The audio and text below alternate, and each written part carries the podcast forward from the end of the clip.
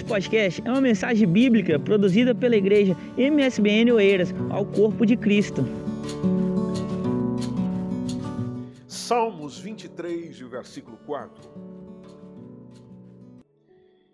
Ele é conhecidíssimo, mas essa expressão que nós temos no versículo 4 nos fala de andar pelo vale da sombra da morte ainda que. Vejam a expressão de se porventura isso acontecer na minha vida, na minha caminhada, ainda que isso aconteça, ou seja, eu ande por onde eu não quero andar, eu esteja onde não quero estar, que no vale da sombra da morte, ou morrendo, ou quase partindo desta para outra, ou passando pelo vale quando fala de passar pelo vale, naturalmente essa, essa linguagem é muito associada a estar num momento difícil, num momento complicado, porque você não está no topo da montanha, você está no vale. Você não está acima, você está embaixo. Então, quando se refere nesse texto de andar pelo vale da sombra da morte, e a expressão do salmista ser muito clara, de dizer, mesmo assim, ainda que eu não temeria mal algum. E ele apresenta a razão, dizendo: Tu estás comigo, porque tu estás comigo. Veja, ter a companhia de alguém é importante. É alarmante os números que nós temos na nossa nação portuguesa de pessoas afundadas e mergulhadas na depressão, porque perderam a essência da relação. Quando eu digo da relação, é do encontro com o outro. Meu irmão, a vida não tem sabor sem um encontro. A vida não tem graça sem estar com alguém. E quando eu digo alguém, não é apenas no aspecto afetivo, ou seja, de você ter um cônjuge, ou de você ter alguém para desfrutar e fazer vida. Não.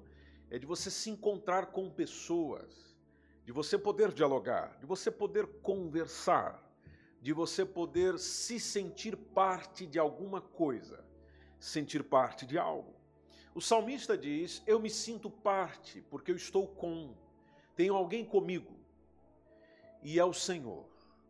Porque os Salmos começa dizendo: O Senhor é o meu pastor. Se nós não pudermos dizer: O Senhor é o meu pastor, na certeza de que nada me faltará, sabendo que de nada terei falta. Então, meu irmão, se essa certeza não acontecer no seu coração, meu irmão, minha irmã, gente boa que está conosco hoje e também nos acompanha pela internet, se não for uma realidade na sua vivência, então o vale da sombra da morte vai te provocar muito medo. Muito medo. Interessante ontem, dentro de uma conversa no nosso grupo de WhatsApp da igreja, quando foi anunciado a morte de um irmão missionário, não só dele, mas da família toda, devido ao Covid-19. Um dos nossos irmãos que estava no grupo lembrou algo que dificilmente nós nos lembramos: de que a morte para o cristão não é tristeza. A morte para quem tem vida com Deus não é um problema. Muito pelo contrário, é motivo de alegria. Eu sei que é difícil nós dizermos e afirmarmos isso. Claro que é. Daquela sensação que nós somos insensíveis, de que nós não nos importamos com o sentimento das pessoas. Nos importamos, sim, senhor, sim, senhora. Nos importamos com o sentimento de quem fica. A perda. Ela não terá o privilégio de estar com, vai perder a companhia Agora, para a pessoa que foi, se é que ela foi, firme com Jesus, meu irmão, ela não quer voltar. Porque uma companhia melhor ela já encontrou. Porque ainda que eu ande pelo vale da sombra da morte, ou ainda que eu entre pela morte, ainda que eu mergulhe na morte, ainda que eu vá ter com ele por meio da morte, não tem problema, ele está comigo. Então, se ele me chamar, ele está comigo. Se ele não me chamar, simplesmente está me fazendo passar por esse vale, bom, ele ainda continua comigo. Por isso que o Salmos 23 é sem dúvida uma das mais amadas passagens do Antigo Testamento. Não se conhece a situação do Salmo, não, não se conhece é, precisamente a, o contexto de quem o escreveu. Uma coisa é certa no texto, de que alguém que está a cantar, porque os salmos são cânticos na sua gênese, na sua origem, é alguém que está a cantar com relação ao conforto que sente, a segurança que tem no Senhor. Infelizmente, o nosso Senhor, no seu momento de morte, do qual é relembrado nessa manhã na ceia do Senhor, no seu momento de entregar a sua vida, ele foi abandonado. Ele ficou só. Aliás, quando a gente lê Marcos capítulo 14, versículo 27, ele mesmo já tinha falado que isso aconteceria. Ele chega a dizer que todos vão me abandonar. Todos irão me abandonar. Hoje eu, você, estamos reunidos para a ceia do Senhor. Para agradecer a Ele pelo que Ele fez por nós na cruz do Calvário. Mas lembre-se, quando Ele fez isso, quando aconteceu a cruz, quando chegou na tarde da crucificação, sexta-feira, Ele estava só. Ele já sabia disso, porque o texto que eu acabei de citar, aí está: Todos vós, esta noite, vos escandalizarão em mim.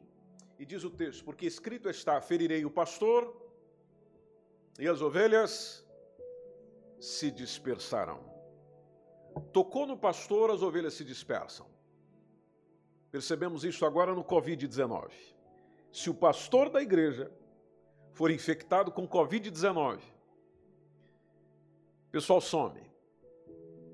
Graças a Deus que aqui ainda não aconteceu. O pessoal vai embora. Parece que acontece algum problema com o pastor, sumiram as ovelhas. Quando nós, quando nós lemos Mateus capítulo 26, versículo 33, lá está o apóstolo Pedro dizendo: Senhor, mesmo que outros lhe abandonem, eu não lhe abandonarei, eu não te deixarei. E o Senhor Jesus o lembrou daquilo que aconteceria logo à frente, dizendo: A verdade, Pedro, é que ainda nesta noite, antes que o galo cante pela madrugada, você vai me negar três vezes. E assim foi.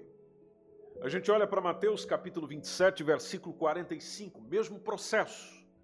Processo muito semelhante, só que agora com a manifestação da natureza. Onde o versículo 45 do capítulo 27 de Mateus nos diz que na morte de Jesus, naquela tarde, naquele momento, a terra ficou escura durante três horas. A terra ficou escura, segundo o texto, desde o meio-dia até as três da tarde. É nessa altura quando Jesus expressou: Eli, Eli, lama sabachthani que quer dizer: Meu Deus, meu Deus, por que me desamparaste? Me desamparaste. Quando eu falo do desamparo de alguém, quer dizer eu fiquei só. Por que, que o Senhor me deixou só? Bom, ele não estava só. Assim como eu e você não estamos sós. Só que algo que eu partilho consigo nessa manhã é de que aquele que ficou sozinho não te deixa sozinho. Aquele que foi rejeitado não te rejeita. Aquele que as pessoas negaram, ele não te nega. Ele não vira as costas para você.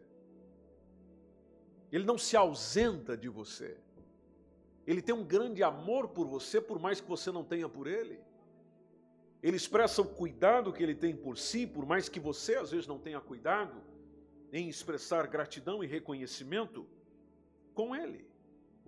Eu olho para esse texto comparado com a morte de Jesus e vejo que Jesus passou pelo vale, passou pela sombra e ainda passou pela morte.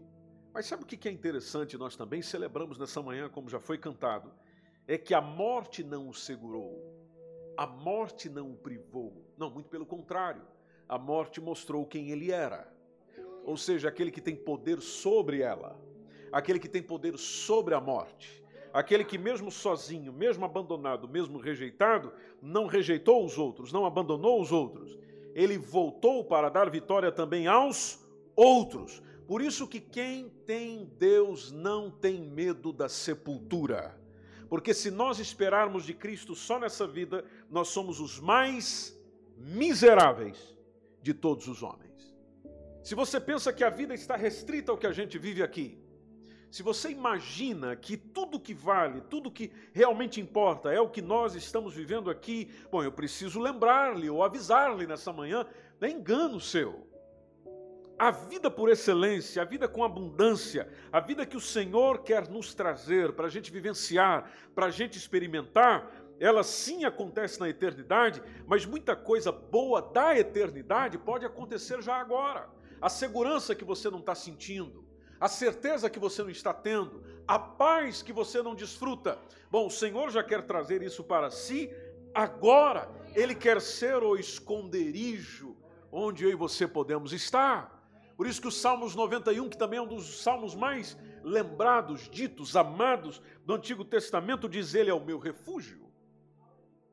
Eu posso estar sozinho, mas Ele é o meu refúgio. Sozinho com relação às pessoas, mas com Ele não. Ele é o meu refúgio. Ele é a minha fortaleza, Ele é socorro, bem presente na hora da angústia. Angústia. Por isso, nesses dias angustiosos que eu e você estamos vivendo, Ele não quer que a gente esteja só. E Ele sabe o que é estar só. Ele entende disso.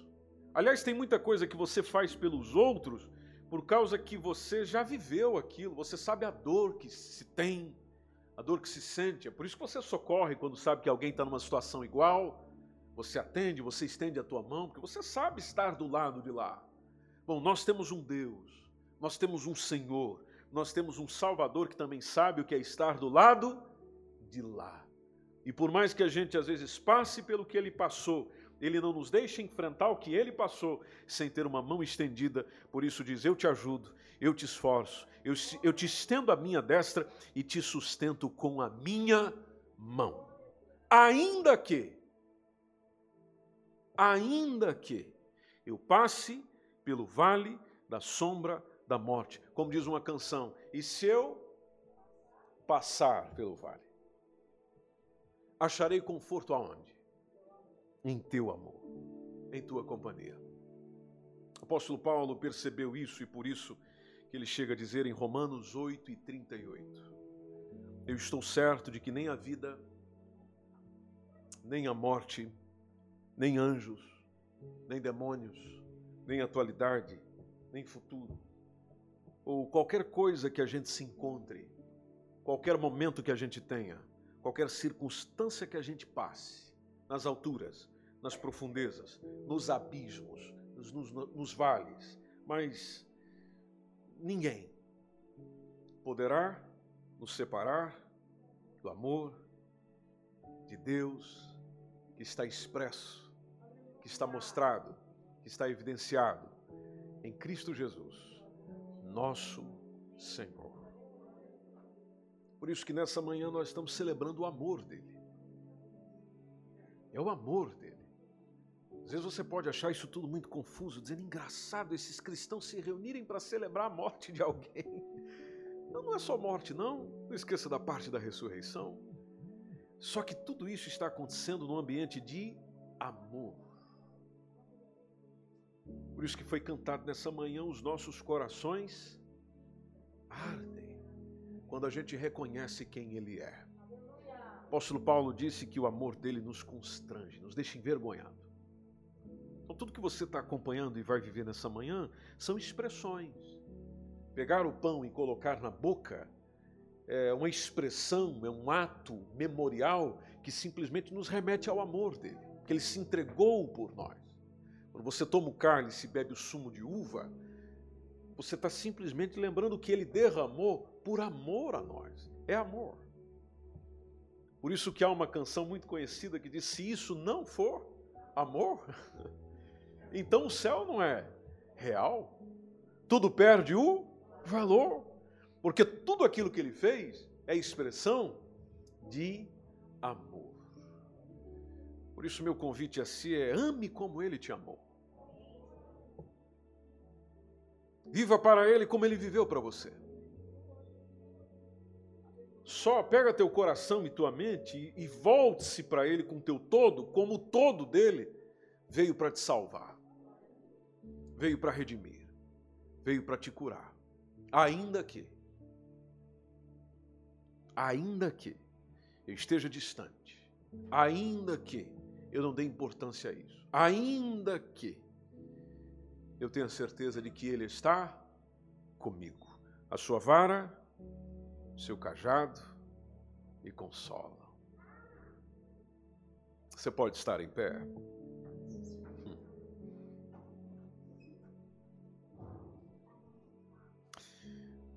Quantas vezes você, eu não sei se você já viu o trabalho de um pastor no campo cuidando de umas ovelhas, mas talvez o pessoal já disse: olha, o pastor está a descer a vara ou o cajado nas ovelhas, está a bater nas ovelhas. Não. Vara e cajado não é para bater em ovelha. Se você verificar, o pastor usava vara é para bater no lobo, é na ameaça. Que se o pastor está cuidando de um rebanho, o lobo está de olho na ovelha, o leão está de olho na ovelha, o urso está de olho na ovelha. E o pastor tinha que entrar na frente da Ovelha, porque ovelha, se você já estudou sobre ela, é um animal indefeso. Ovelha não tem condição nenhuma de se defender. Nada. Zero. É um bichinho que qualquer coisa é possível fazer com ela. E ela não se defende em nada, nem com a mordida. E a visão dela não vai mais do que 10 metros à sua frente. Ela simplesmente vai indo ela vai seguindo atrás da próxima. Seja, se aquela ovelha está indo para o mau caminho, a outra simplesmente vai atrás. Ela não tem visão ao longe, ela não vê precipício, ela não vê queda, ela não vê perigo, ela não vê problema. Por isso que toda ovelha precisa de um pastor. Jesus quer ser o que nós? Pastor. Eu não consigo ver dois dias à minha frente. Aliás, eu não consigo ver cinco minutos à minha frente. Mas ele vê. O cajado é para aquela ovelhinha que está caminhando para o precipício, por isso que ele era comprido. E onde o pastor simplesmente esticava para segurar ela, para colocar no pescocinho dela, dizer: Não, não, não, filhinha, é para cá. Ou ela tenha caído em algum espaço, algum buraco, alguma falésia, ele simplesmente estende o cajado para tirar ela de lá. Veja, é tudo para cuidar da ovelha é para atender a ovelha, é para defender a ovelha. Então, Jesus que nós servimos e celebramos nessa manhã te ama, cuida, defende, busca, zela. É isso que nós celebramos. É esse grande amor de Jesus. Os nossos corações se abrem nessa manhã para isso, Senhor.